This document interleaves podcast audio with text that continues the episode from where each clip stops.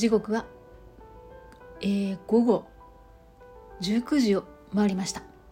こんばんは七種のビバ世界遺産始まります。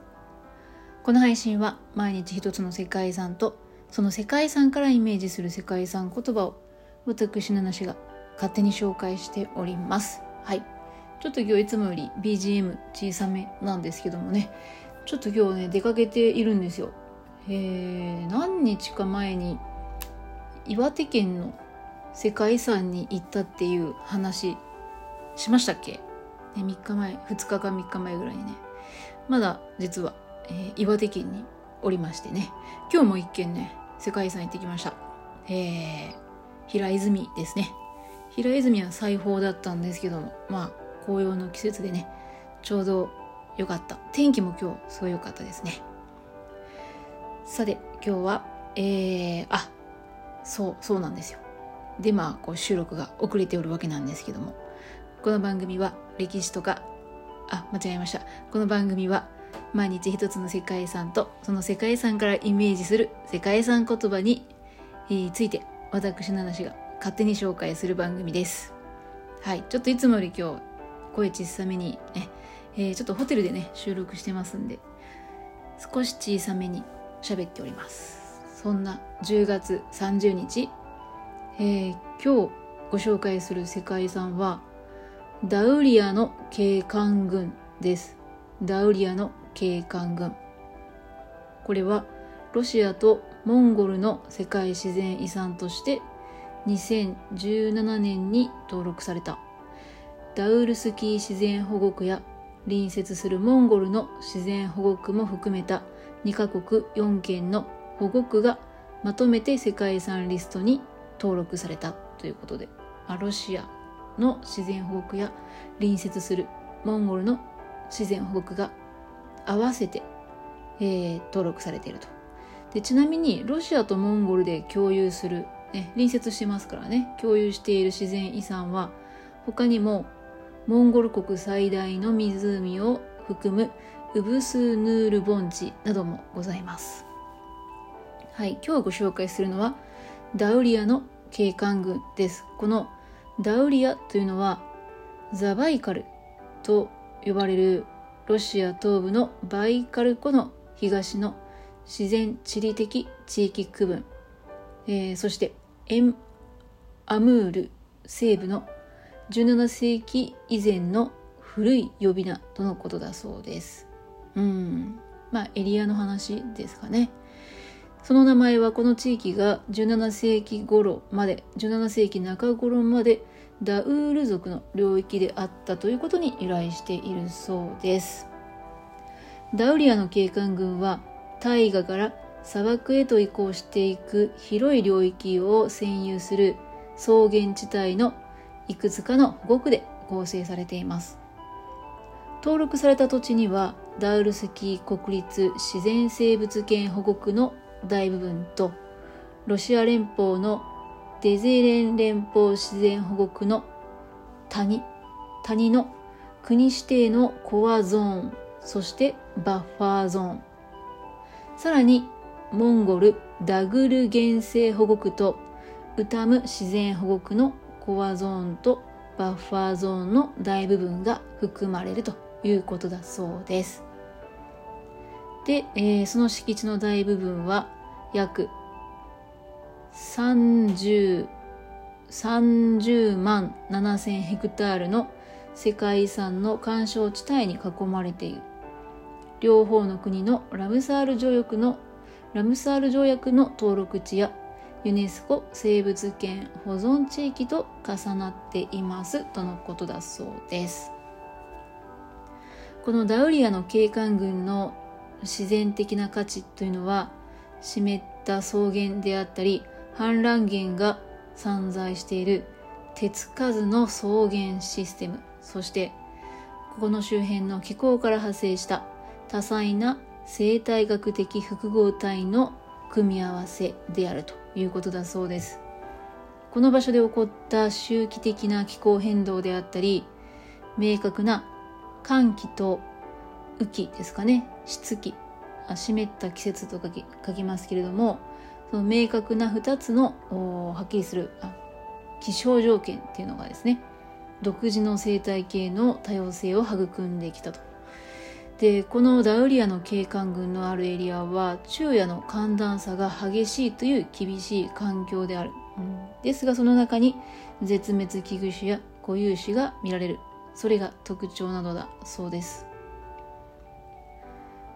このエリアで見られる草原や森林湖や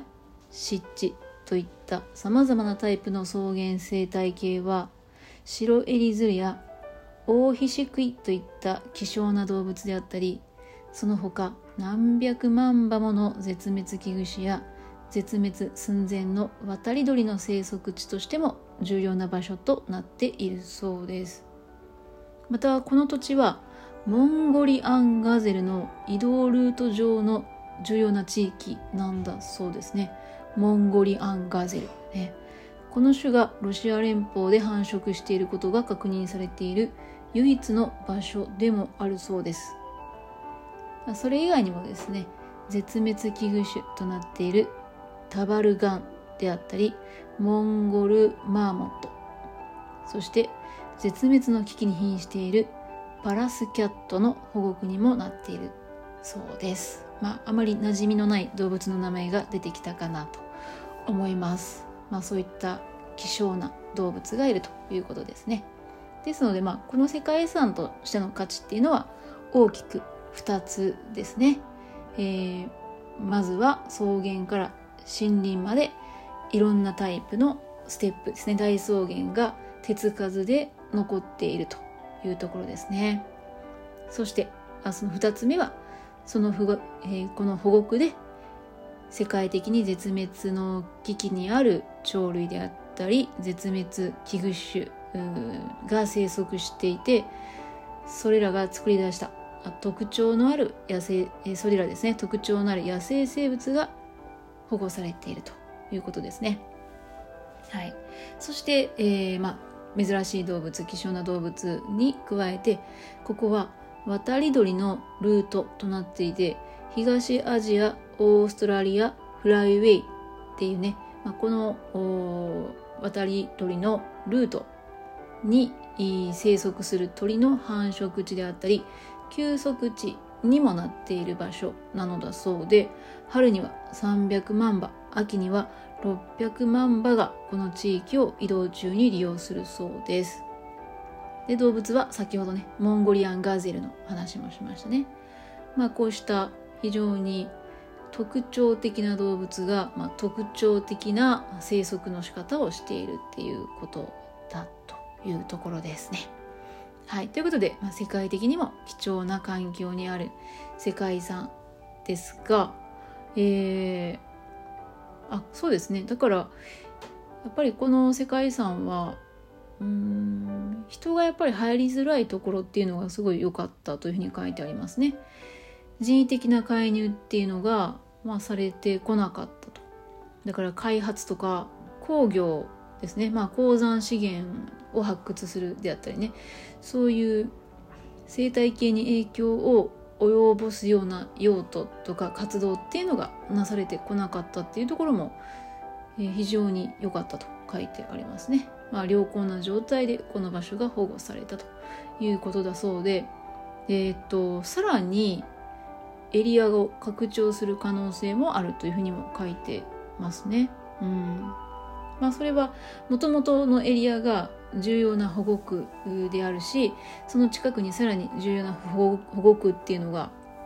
まだある。あ他にも重要な保護区が周辺にポツポツあるということみたいですね。さらに広がっていくんでしょうかね。さっき何て言いましたっけ？30万7000ヘクタールって言ったんですけどうん今までなんか自然保護区とか世界遺産の話をするときに30万っていうねその数字をあんまり口にしたことがないような気がするので、まあ、相当広いエリアなのかなと思います。えー、こういった保護区なんですけどもモンゴルでは特別保護区と干渉地帯としてそしてロシア連邦の場合は特別保護区となっていて、まあ、それぞれの国の国内法によって最高レベルの保護が与えられるエリアなんですね。でそれぞれの国とか政府とか科学者、えー、非政府機関、まあ、こういった間で、えー、情報が共有されていてこれは国境を越えた生態系協力の良い例であるっていうふうに言われてるみたいですね。1994年以来中国モンゴルロシア国際保護協定の枠組みっていうのがあって、まあ、その中でその下で運営されていると。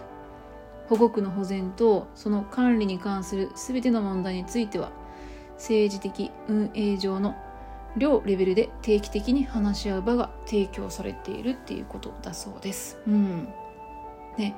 日本はやっぱりその国境を、えーと、陸では接していないですからね。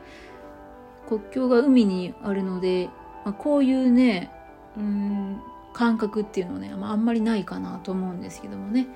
まあ、今後もこういう国と国の間でねうんまあいい関係でいい状況で